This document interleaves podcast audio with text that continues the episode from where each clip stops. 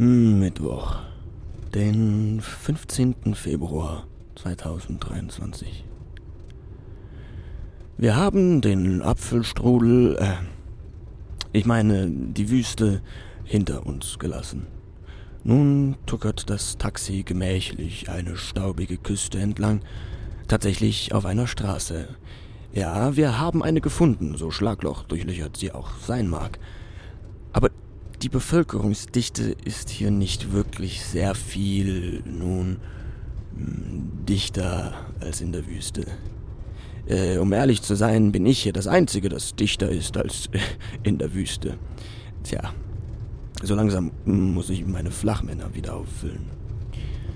Naja, allzu viel gibt es hier wirklich nicht. Höchstens die ein oder andere heruntergekommene Tankstelle kriecht alle paar Stunden an uns vorbei.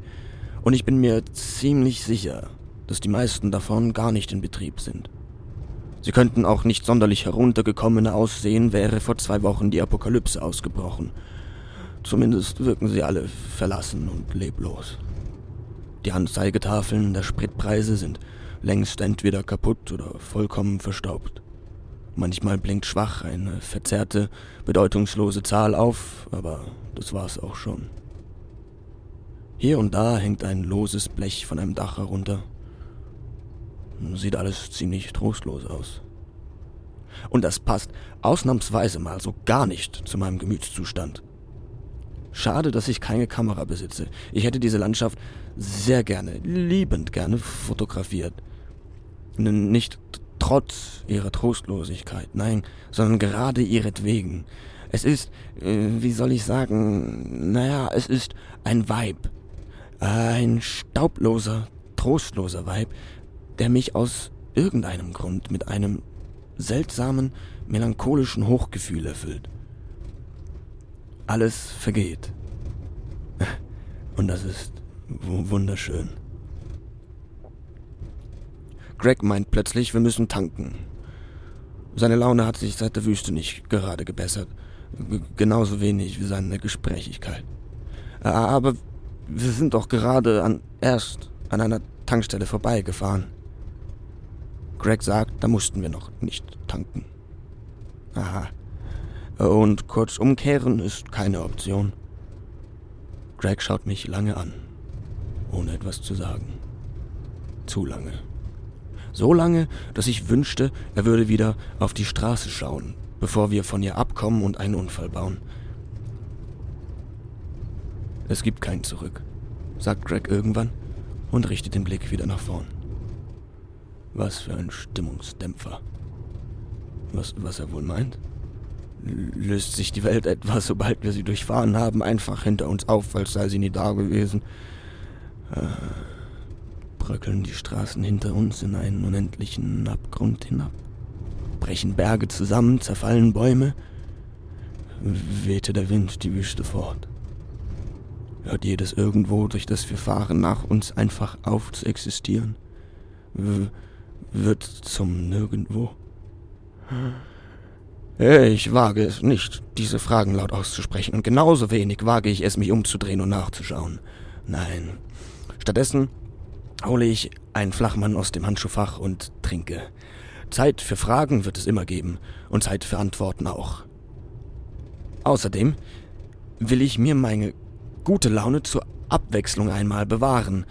Sie will sich nämlich schon wieder aus dem Staub machen. Da, sie kurbelt das Fenster runter schon. Nichts da. Hier geblieben. Ich packe sie am Kragen und zerre sie gewaltsam zurück. So. Wir bleiben jetzt hier sitzen, schauen uns die trostlose Landschaft an und sind fröhlich. Verstanden? Okay, sagt mein gelaunt Kleinlaut. Na, na. Etwas mehr Enthusiasmus, bitte.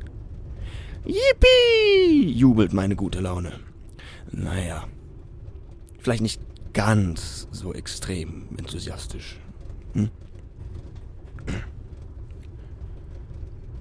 Vom Inland her zieht ein lichter Sandsturm auf.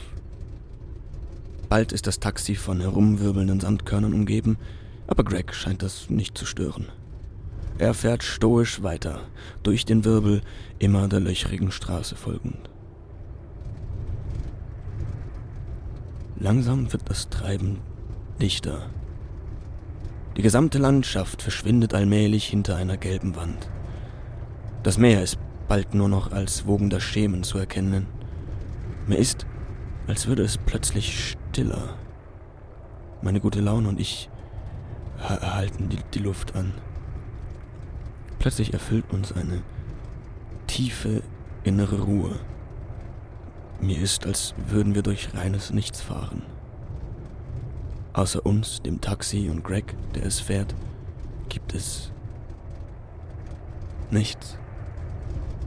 Wir schweben durch ein gelbes Nirgendwo unendlicher Stille, die durch das monotone Röhren des Motors und dem Prasseln des Sandes gegen die Karosserie nur akzentuiert wird. Ich starre offenen Mundes aus dem Fenster. Geistesabwesend nehme ich einen Schluck aus meinem Flachmann. Tränen steigen in meinen Augen auf. Es ist wunderschön. Ich will, dass dieser Sandsturm, der mich vor allem und alles vor mir verbirgt, nie vorüberzieht, nie zu Ende geht. Es ist atemberaubend surreal, eine Welt, die mich vergessen hat, Zeit, die auf Zehenspitzen an mir vorübergeht.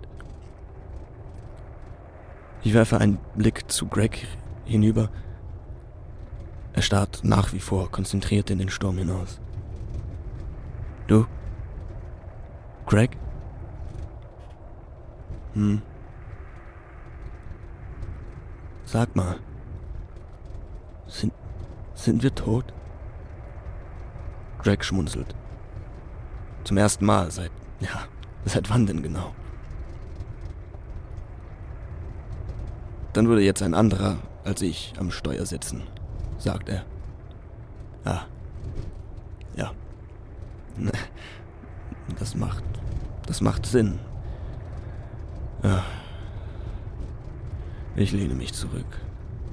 Aus irgendeinem Grund fühle ich mich auf einmal vollkommen erschöpft. Mit müden Augen schaue ich dem Sandwirbel draußen zu und lasse mich treiben. Meine gute Laune sitzt weiterhin schweigend neben mir. Greg meint, wir müssen immer noch tanken, sonst sehe es schlecht für uns aus.